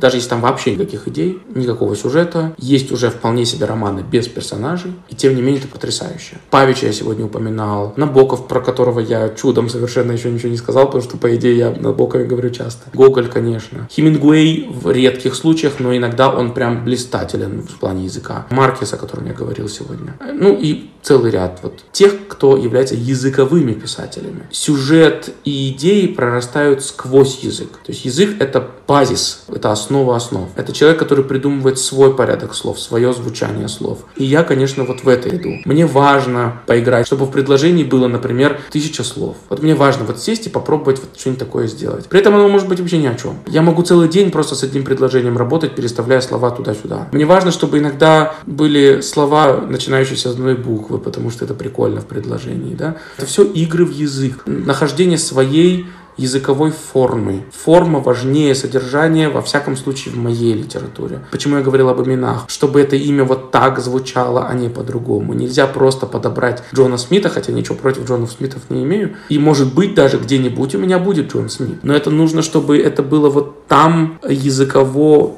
приемлемо. Поэтому нет, конечно, как. Как важнее. А что для меня вообще с возрастом? Опять, бывает, конечно, всякое много разного читаю. Но я понимаю, что все больше я читаю именно языковую литературу, а не сюжетную. Говоря языке, э, в таком случае, наверное, важно читать в оригинале для тебя, насколько это важно. И еще я знаю, ты для себя дал такой зарок, что ты будешь писать только на русском языке. Почему? Небольшое уточнение, прозу. Стихи я пишу как на английском, так и на турецком. Это вот языки, которые я знаю, ну, в совершенстве, скажем так. Как только я почувствую в себе вот силу других языков, то есть вот я дойду до уровня знания в совершенстве других языков, наверное, тоже начну писать и на них. Потому что поэзия — это такой эмоциональный, скорее, сдвиг. И вот каким ты себя сейчас чувствуешь, какие тебе строчки пришли, а строчки могут прийти на любом языке, который ты знаешь. Проза, да, только на русском, потому что проза — это переработанная. То есть это, это именно, что вот ты сидишь и страдаешь. Да, это вот как Хемингуэй говорил, писать очень просто. Садишься за пишущую машинку и стекаешь кровью. Это примерно так. Вот у меня, во всяком случае, это так работает. Я ночами не сплю, я болею, я могу очень плохо себя чувствовать, у меня может начаться мигрень, когда я пишу, у меня может подняться давление и так далее. А потом я хожу такой, думаю, а что я вдруг болею? Потому что много пишешь. А страдать я умею только по-русски, потому что я всю жизнь читаю русскую литературу, я рос на русской литературе. Писанина — это страдание, поэтому ну, по-другому не получается. Поэзия, да, поэзия — это такой всплеск. Вот сейчас я подумал, что на турецком это звучит лучше. Тем более, иногда же приходят всякие игры слов, а они, опять же, для языка всегда специфичны. И ты понимаешь, что вот только на турецком так может быть. Или только на английском так может быть. Стихи пишу на разных языках, прозу только на русском. Так как язык является дико важной, вот именно в чтении даже, там, где я могу себе позволить, я, конечно, читаю в оригинале. Я могу себе позволить не очень суперсерьезную литературу читать на французском. Просто я, наверное, не осилю пока еще, но двигаюсь в этом направлении. На английском я читаю практически вот, ну, все, что можно. Опять же, до чего дотянусь. К сожалению, у нас в Астане нельзя много книжек найти, но я, бывает, заказываю на английском книжки. В том числе не только в Казахстане. Но здесь есть момент, и опять это тоже важный для меня момент, потому что мы об этом еще сегодня не упоминали, но я все-таки многолетний уже переводчик, то есть у меня большой опыт перевода, не художественного, но тем не менее. И я, то, что называется I feel for them, да, я люблю очень переводчиков хороших и ищу всегда очень так вот нацеленно, исследовательски ищу хороших переводчиков. И когда я по многим параметрам понимаю, что вот эту книжку перевел с языка, который я вообще не знаю, хороший переводчик, могу себе позволить. Ну, японскую литературу я читал либо в переводе Стругацких, либо в переводе Акунина. Акунин, конечно, может быть писателем э, билетристически подвергающимся сомнениям некоторых, но переводчик-японист, он блистательный. Это прекрасные переводы Мисимы и не только. Акутагава переводили Стругацкие с большим удовольствием эти переводы читаю. У Маркиса просто, ему повезло с переводчиками на русский язык. Я когда-нибудь почитаю, наверное, Маркиса на английском, чтобы посмотреть, насколько ему повезло с переводчиками на английский. Испанского я не знаю, но на русском это просто блистательно. Именно языково блистательно. Например, Хемингуэй не так повезло. У Хемингуэя очень плохие переводчики на русский язык были. Поэтому я его люблю читать в оригинале. В оригинале он значительно интереснее. Тот же Фолкнер в оригинале значительно интереснее. Вирджиния Вульф. То есть там, где могу себе позволить, да. В остальном приходится изучать переводческое сообщество, чтобы понять, где можно читать и кого можно читать в переводах. Ты уже вскользь об этом как-то говорил, но я знаю, что для тебя было важно, вернее, ты считал, что таким мерилом успеха является получение Нобелевской премии. А потом ты сказал, что и это уже для тебя не важно. Тут важно сказать, что я, несмотря на то, что я человек совершенно гуманитарного или, скажем так, естественно гуманитарного склада, я отучился на техническом факультете, и степень у меня инженерная. Хотя она в меньшей степени инженерная, это такой вот там смесь, то, что сейчас модно называется, это все industrial engineering, по идее, но там очень много всякого. И там люди, которые были вокруг меня, они были зараженные на измерение всего. У тебя должна быть цель, и эта цель должна быть вот smart цель, то есть вот эти все пять разных факторов успешного целеполагания и так далее. И я как-то себе это придумал. То есть мне нужно было понять, а вот хороший писатель, он как измеряется. И вот будучи совсем молодым и поддавшись этому влиянию окружения, я действительно для себя сформулировал, что, наверное, Нобелевская премия. А потом и, наверное, исчезла. А, то есть как-то так, Нобелевская премия, к этому надо стремиться. Не то чтобы специально, но вот сделать так, чтобы про тебя не могли не услышать, не узнать, чтобы тебя обязательно рекомендовали. Другое дело, что потом, когда я стал изучать совсем литературу глубоко, я понял, что Нобелевскую премию дают совсем уже чаще всего пожилым людям. Я так расстроился, думаю, ну, столько я, наверное, не выдержу ждать, во-первых. Во-вторых, ну, как-то это странно работать там 60 лет и не получить, например, ее. Но действительно, за последние несколько лет, чем глубже ты проникаешь в литературу, тем,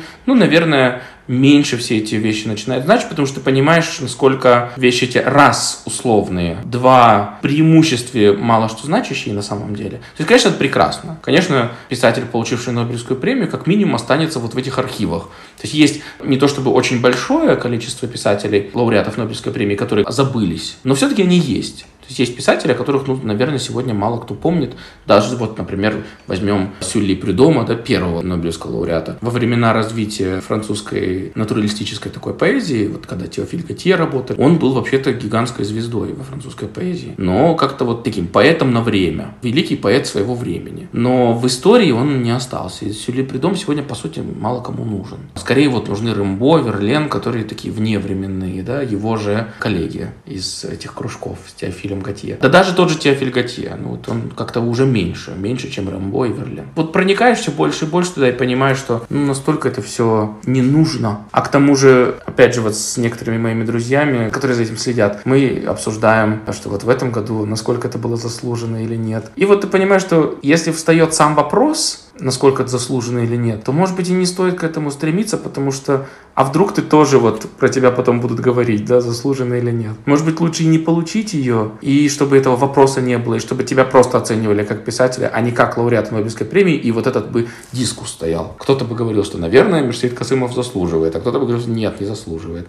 Неприятный дискурс, честно сказать. И вот из таких побуждений, что это такая политическая, почти что политическая, а где-то просто идеологическая условность, ну, отпадает это желание. Приятно было бы получить? Приятно. Отказался бы я от этого, как там Толстой. Ну, он не то чтобы отказался от полученной, ему просто не дали, потому что он подсуетился. То есть, вот как Толстой не хотел получить Нобелевскую премию, у меня такого нет. Но будет, не будет, это уже не волнует.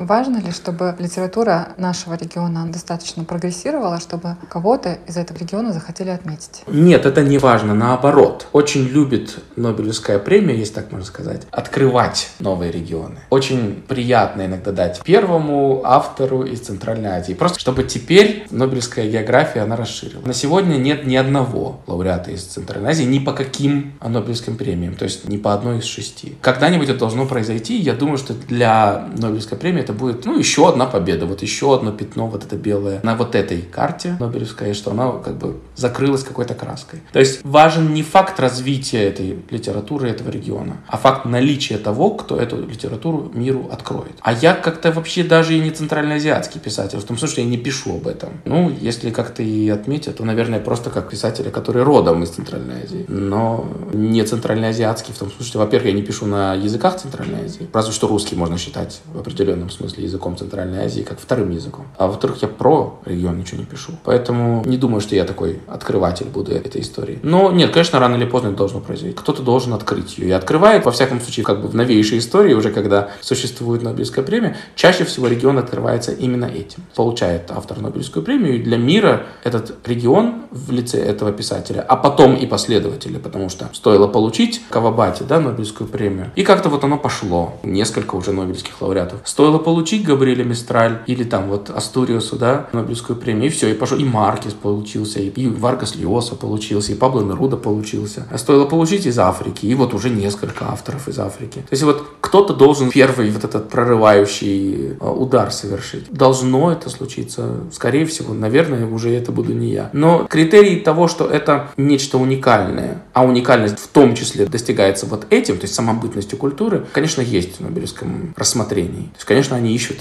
уникальных авторов, которые бы раскрыли что-то ну совсем новое. С точки зрения гуманистической это все сложнее, потому что основа Нобелевской премии была гуманистическая. То есть это автор, который воспевает гуманизм. И поэтому вот первые лет 30 получали автор, подходящий под эту категорию. А потом уже эти категории сместились. Сегодня это в том числе география, конечно. Говоря о развитии литературы нашего региона, давай немного больше расскажем о нашем журнале. Вышло уже два номера, сейчас на подходе третий. И какие у тебя впечатления от того, что уже опубликовано, от того, что еще не опубликовано? Ну, во-первых, наверное, стоит отметить, что журнал, вообще идея его появилась как шутка, а потом удивительным образом это все переросло в довольно серьезный проект. К сожалению, мы только пока готовим третий, хотя, наверное, уже бы стоило там пятый номер готовить, но, тем не менее, впечатления у меня смешанные, сразу скажу, потому что есть авторы, ну, совсем блестящие. Вот у нас есть Дима Довольнов, прекрасный, и не только он. Но большое количество работ, которые приходят от отметается на самом базовом уровне, просто как не включающий в себя ничего, что является собой художественная литература. То есть это какие-то заметки, это какие-то рассказы из собственной жизни, это какие-то воспоминания о прошлом, которые не то что даже скучные,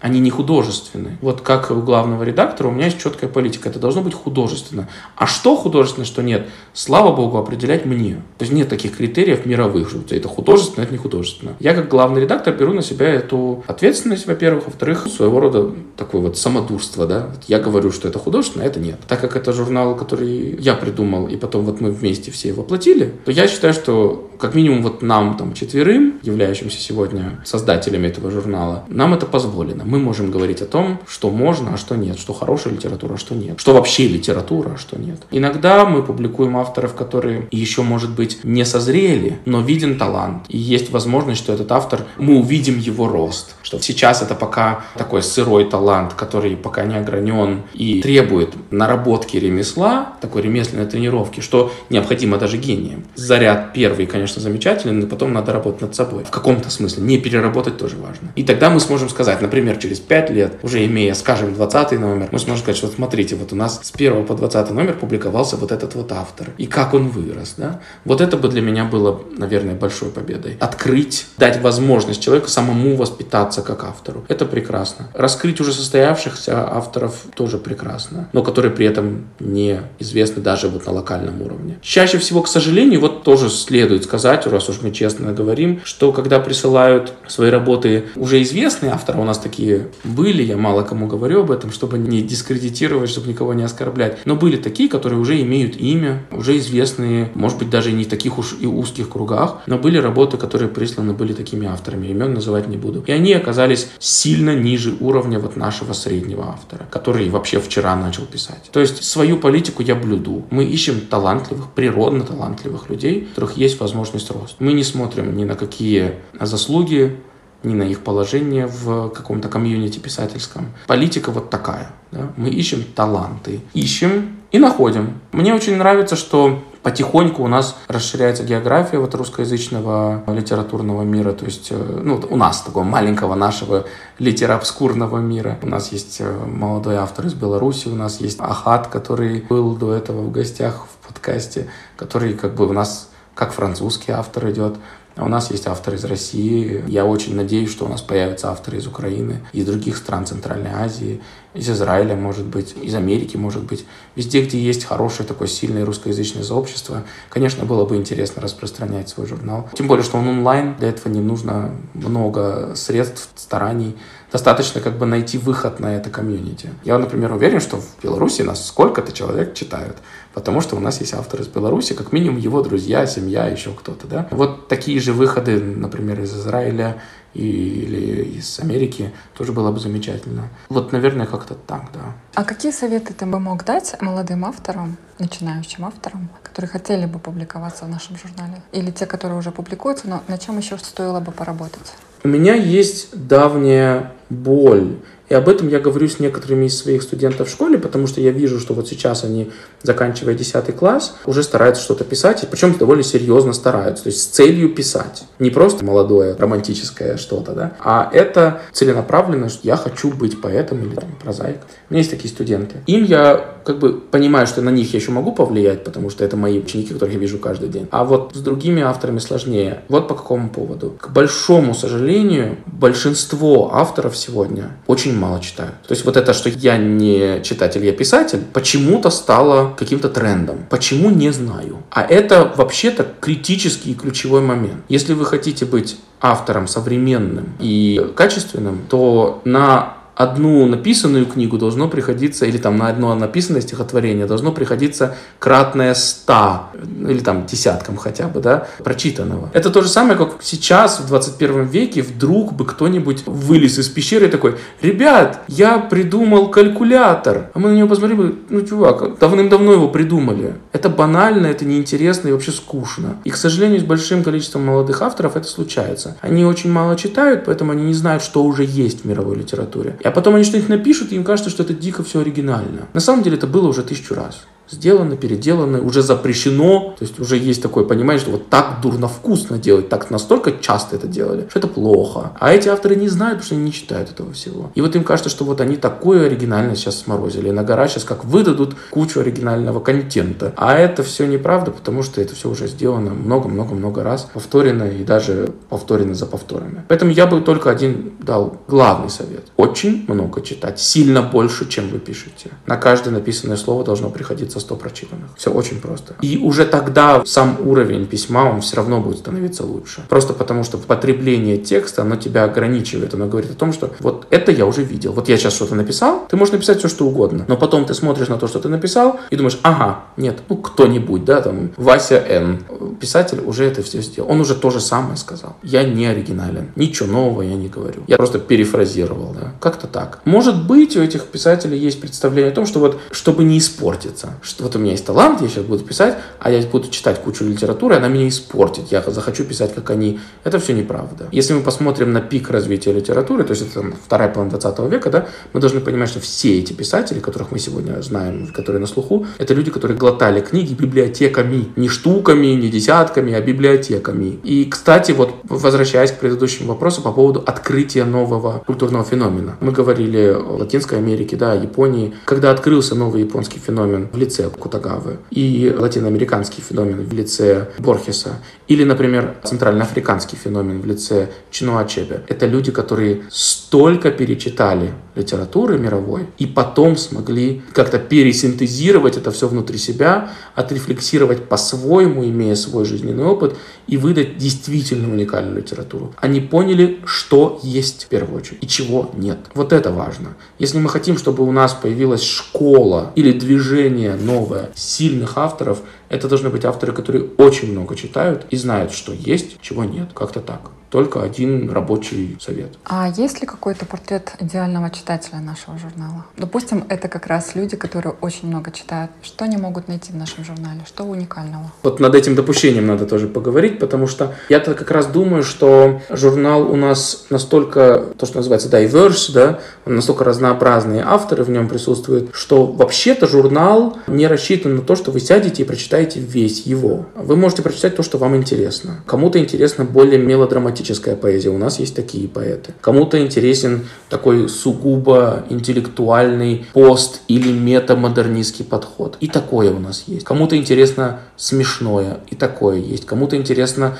эпическое, и такое есть. Вот я не вижу такого читателя, который бы мог все это сесть, прочитать, и которому бы ему все это понравилось, например, или хотя бы он бы оценил это все. Что-то явно не понравится, хотя бы просто по вкусовым параметрам. Поэтому говорить о том, что есть какой-то идеальный читатель журнала, нет. Вот именно прелесть журналов в этом. То есть есть идеальный читатель, например, у меня, как у писателя, который работает в одном жанре, но у журнала нет, конечно, потому что очень разные люди, каждый найдет свое. В этом прелесть. Такой global outreach, да, то, что называется. То есть каждый найдет своего писателя, если есть желание, в принципе, читать журнал. Поэтому нет, все-таки нет общего такого читателя у журнала. Журнал выходит только на русском языке. Принципиальная такая позиция редакции. Будет ли меняться политика журнала в плане расширения языков, в плане включения казахского языка, например, да, поскольку мы выходим в Казахстане? И что ты вообще думаешь о русском языке вне России? Тут сразу несколько больших тем в одном вопросе. Сразу, наверное, возьму самого простого, чтобы этот клубок как-то распутать. Будет ли меняться политика журнала в отношении языка? Возможно, да. Хотя бы потому, что я точно не буду очень как бы долго, вечно являться его главным редактором редактором, кому кто-нибудь когда-нибудь подхватит. Надеюсь. Надеюсь, что этот журнал не умрет вместе со мной. Вот. Эм, это как минимум. То есть политика точно будет меняться. Я уже отвечал на это и говорил об этом со всей ответственностью, что мы готовы принять работы на казахском языке, но на данный момент ни один член нашей а, редакторской коллегии не в состоянии эти тексты редактировать или хотя бы оценить, потому что мы не владеем в достаточной мере литературным казахским языком. Если я найду человека, который будет готов с нами работать в нашей редакции, или нескольких людей еще лучше, которые бы занимались профессионально казахской литературой, казахоязычной литературой, то на самом деле с радостью. Это что касается вот казахского и русского соотношения этих двух языков. Действительно, по факту нахождения здесь, и это как мы позиционируем себя как такой из Астаны. То есть мы не совсем казахстанский журнал, или там мы такой журнал из Астаны. Во всяком случае, я его так вижу. По поводу других языков, Здесь уже, конечно, мы можем включать редакцию, например, английской или англоязычной, если так правильно говорить, литературы. Но здесь возникает другой момент, что люди, которые сами англоязычные, то есть э, коренные носители, им, скорее всего, не захочется здесь печататься, потому что они, во-первых, не знают о нас, во-вторых, даже если они узнают, то для кого?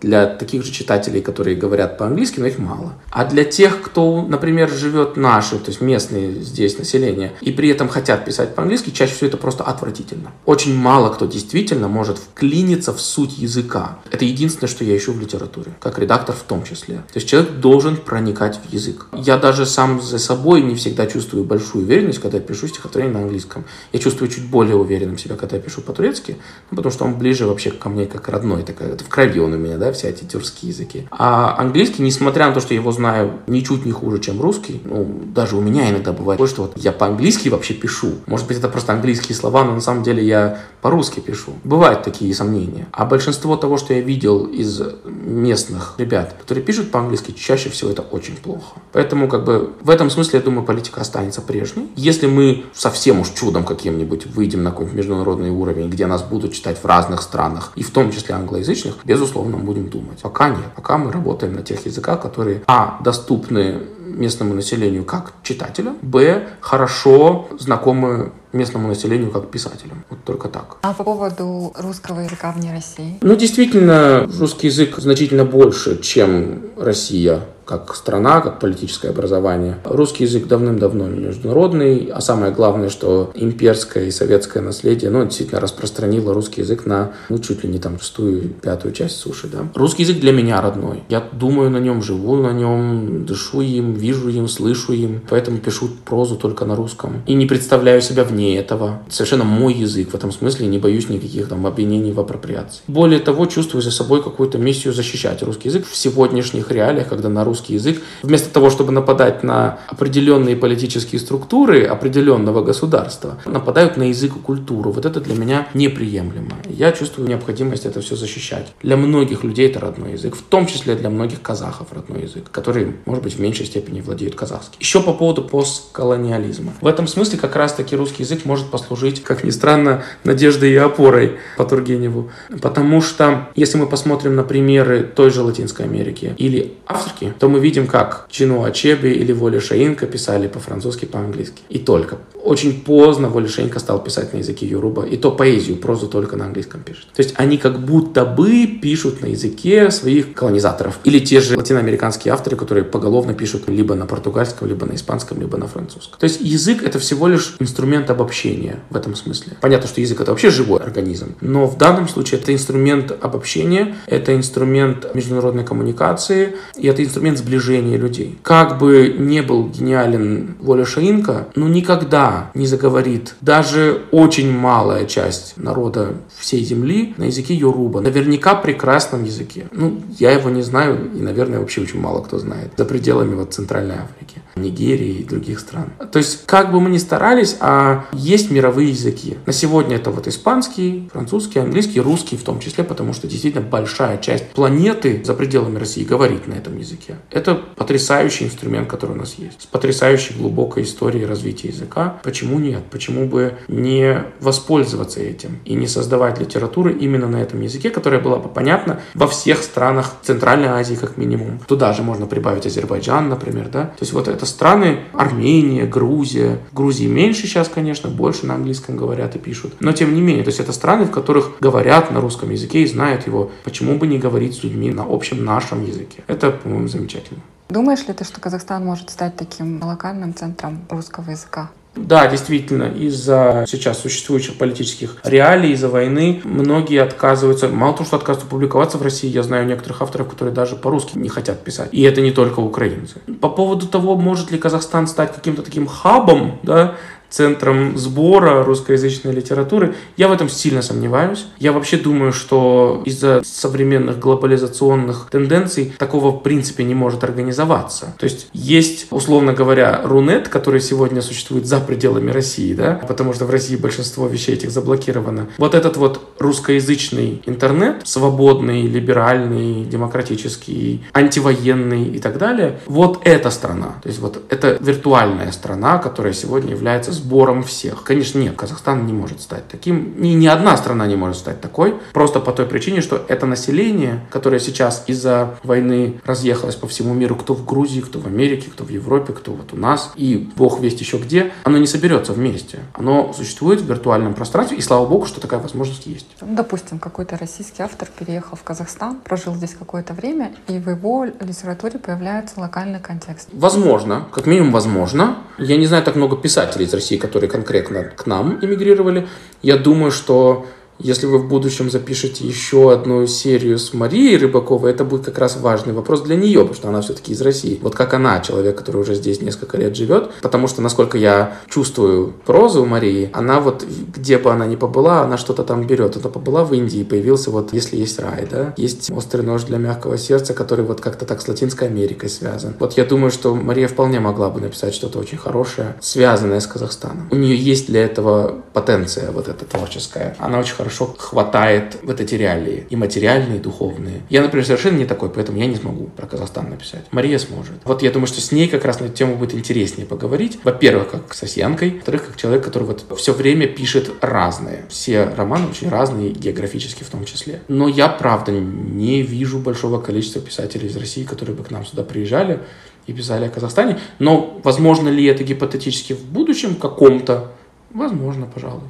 В конце концов, у нас были примеры. Тот же прекрасный мною любимый тоже гений Андрей Платонов, который поработав на юге Казахстана и на севере Кыргызстана, написал прекрасную повесть «Джан». Потрясающе. Такие примеры есть в истории. Я не думаю, что появится какое-то движение, я не думаю, что будет тенденция, но какой-то еще один вот такой платоновский опыт вполне может тот совет, который ты дал писателям, которые хотят публиковаться в нашем журнале, ну и вообще в целом, что им нужно больше читать. Кто из современных авторов издается и кого стоило бы прочитать, чтобы, во-первых, не повторяться, не открывать заново Америку, не запретать велосипед? Кого бы ты мог назвать? Кого важно сейчас прочитать, чтобы понять, какая она актуальная литература? Тут важен подход поиска или подход к поиску, а именно, как найти вот этих всех авторов, когда так много всего. Кого читать? Вопрос к тому же очень индивидуальный. Потому что сегодня у большого количества людей есть возможность ознакомиться с большим количеством писателей и выбрать для себя, ну вот совсем, что нравится. Причем вообще не опираясь ни на чье мнение.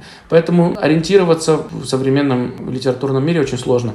Наверное, все-таки, несмотря на то, что я сказал через вопрос назад про премии, все-таки на премии стоит ориентироваться. Как минимум, они очень редко даются плохим автора. Можно вот ориентироваться на это. Не так давно прочитал, довольно уже давно вышедшую в 2017 году, но я вот только-только ее взял в руки, она не попадалась мне в бумажном виде, хотя я наслышан был об этой книжке.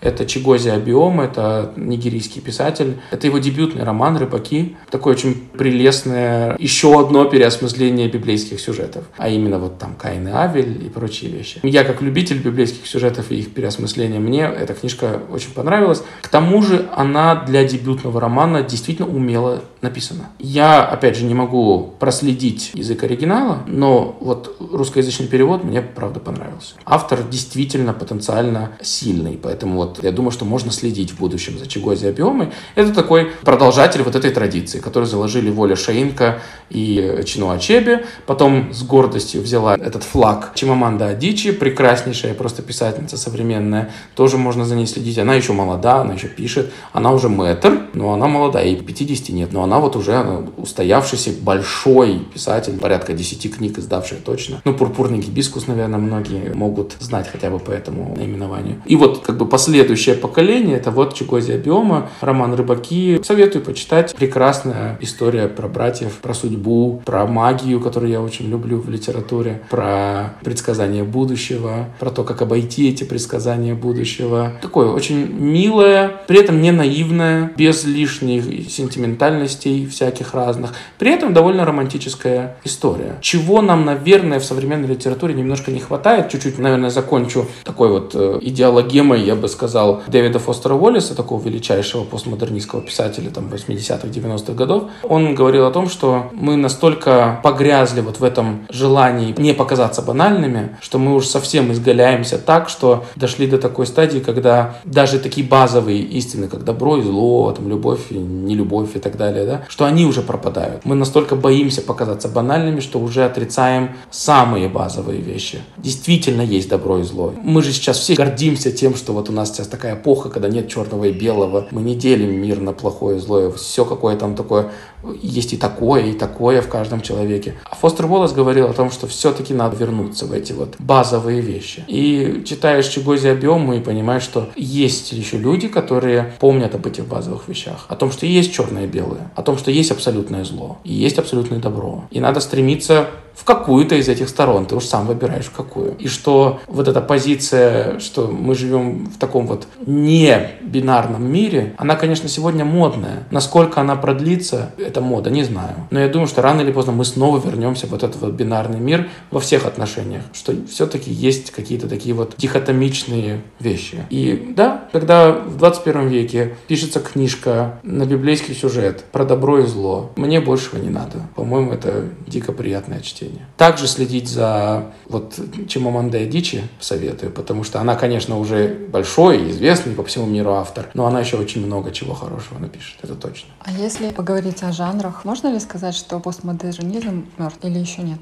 Ну, у меня на эту тему была целая лекция. Постмодернизм давно мертв уже. Причем, как ни странно, он умер действительно с Фостер Уоллесом вот вместе. То есть вот Фостер Уоллес умер довольно молодым, и постмодернизм умер вместе с ним. Сегодня постмодернизм существует в русскоязычном пространстве благодаря Пелевину, но на Пелевине одном долго это не продержится. Постмодернизм как движение мертв, но литература имеет аккумулятивное свойство. Никогда ничего не пропадает просто так. Такое понятие, как символизм литературный, да, как движение, оно тоже мертво. Авангард как таковой, модерн модерн тоже мертв, классицизм и реализм это все уже давным-давно потеряно, натурализм потерян. Но авторы есть, которые так или иначе себя ассоциируют с любой из этих школ. И символизм сегодня в литературе присутствует не как движение, но как инструмент. Поэтому постмодернизм, вернее, постмодернистские инструменты, они, конечно, в литературе останутся. Уже никогда литература, наверное, такое вот серьезно пафосное русло классицизма, наверное, не войдет. Или высокого реализма. Но как движение, конечно, мертво. А самое главное, что замены этому движению пока нет. И будет ли? Может быть, 21 век это век без большого движения. Вот такого глобального мирового движения. Что сейчас эпоха такая-то. Вот сейчас эпоха пост постмодернизма, и это единственное, что я могу сказать. То есть мы как бы перешли,